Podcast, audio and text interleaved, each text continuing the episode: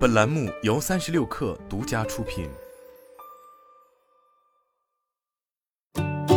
本文来自微信公众号“三亿生活”。如果你是一位资深的三星手机用户，可能就知道，自 One UI 时代后，三星就一直致力于将他们的系统打造成一种模块化的、可根据用户水平提供截然不同自由度的体验。具体来说，就是三星的手机在出厂时，系统功能设置选项会设计的相对简洁。但与此同时，三星方面会在自家应用商店提供很多可供用户自行下载的额外的系统功能组件。这样一来，对于只想简简单单来用手机的用户来说，他们可以在整个用机的过程中完全不去理会这些额外组件。这样一来，不管其手机的系统如何更新，默认的设置选项都不会太多，系统功能也不会显得臃肿，能够更好的维持轻量高效的运行状态。而对于喜欢折腾的用户来说，三星提供的这些额外系统功能组件，则可以提供极其丰富的自定义体验，能够允许用户随意修改锁屏设计、自行设计动态壁纸、细致的修改手机音量选项、更改侧边手势的触发范围，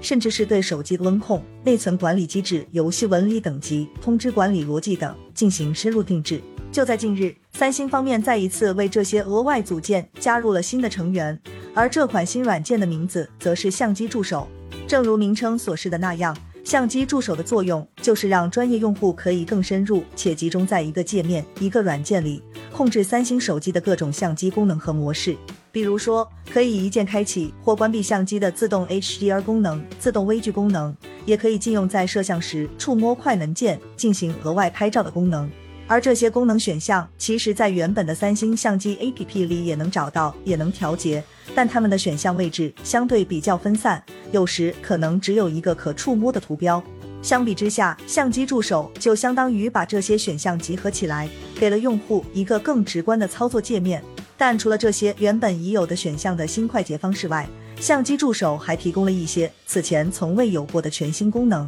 比如说，它有一个图像柔化的开关，关闭的情况下，相机就会禁用自动柔化算法。从而使得照片里的纹理文字显得更锐。比如，它有一个更快快门的开关，如果将其打开，那么手机在每次拍照时将会减少多帧合成所需的连拍数量，从而令图像生成更快，快门延迟更低。但作为代价，这可能会导致噪点、尾色的增加。相信许多朋友已经发现，相机助手里的这些新功能。本质上其实就是三星影像算法的一些内部开关，而且从功用上来说，也确实不太适合普通用户去调整。但即便如此，在我们三亿生活看来，三星方面将这些相机功能整合起来，做成一个独立的直观的软件，这个行为本身却相当值得肯定。为什么我们会这么说？一方面，从实用性的角度来说，相机助手里的很多功能开关，在许多用户看来可能并不实用，确实是不调整为妙。但这并不代表对于所有用户来说都没意义。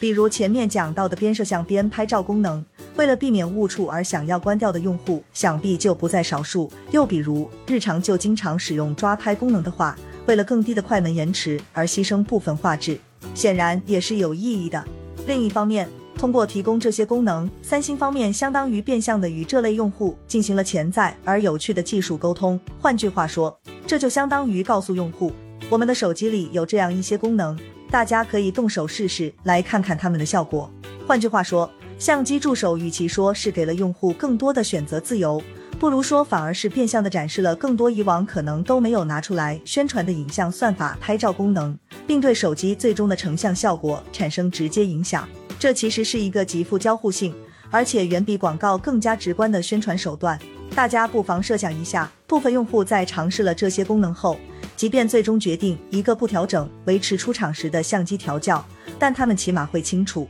三星搞出的这些相机功能算法确实是有用的。而这一点，至少通过其他手段，其实还挺难给消费者留下很深的印象。